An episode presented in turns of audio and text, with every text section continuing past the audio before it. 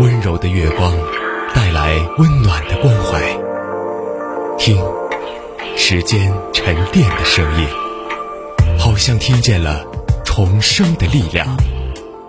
九七三的声音，让文字滋养我们，让温暖洒满你的心房。九七三的声音，把整个世界说给你听。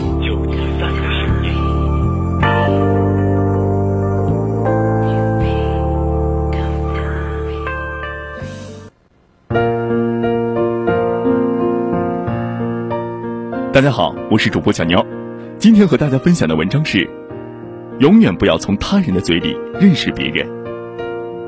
我曾经听过一段很霸气的话：如果你没有瞎，就别从别人的嘴里认识我。我深以为然。如果你想了解一个人，就千万不要从别人的嘴里去了解，因为你根本就不知道一个人在别人的眼中到底有多少个版本。只有自己和别人相处过，才能真正的了解一个人。很多时候，我们看东西往往带着自己的主观臆断去判断一个人或一件事物的好坏。然而，我们的眼睛看到的也不过是冰山一角，还只是自己想看到的那一角罢了。如果透过这一个小角对于整座冰山下定论，实在是不成熟的做法。在电视剧《我的前半生》里，唐晶和贺涵本来是一对恩爱的情侣。眼看着就到了结婚论嫁的阶段，可就是这个时候来了一个第三者薇薇安跑出来捣蛋，说自己呀和贺涵关系非常好，出差的时候还去过他家，私下也见过好几面。虽然唐晶嘴上说不相信，还是忍不住对薇薇安在贺涵床上那个自拍一直是耿耿于怀。贺涵呢为了让他心里不膈应，还特意重新装修了一下房子，想让他搬过去住。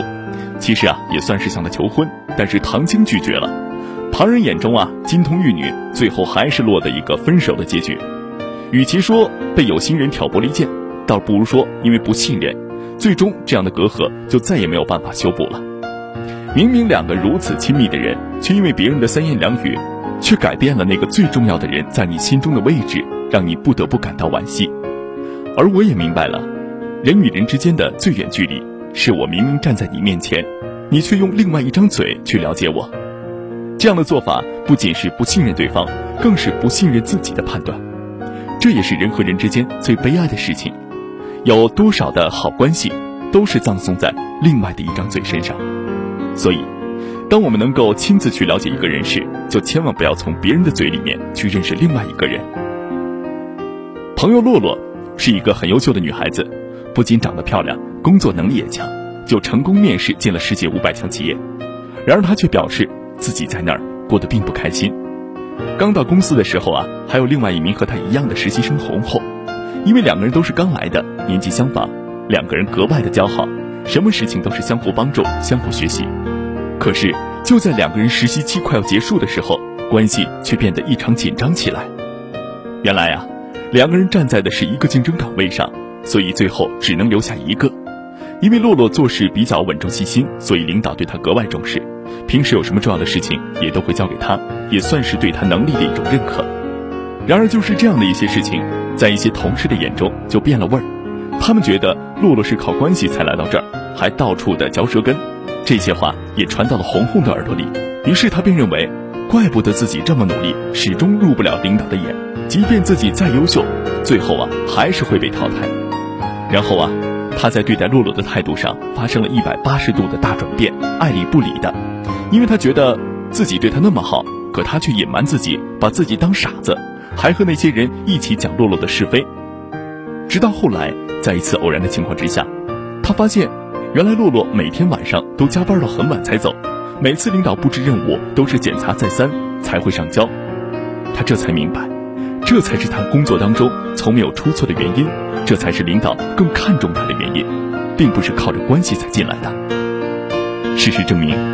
在这个世界上，总有那么一些人，看不起比他们能力弱的人，却又在鄙视比他们能力强的人。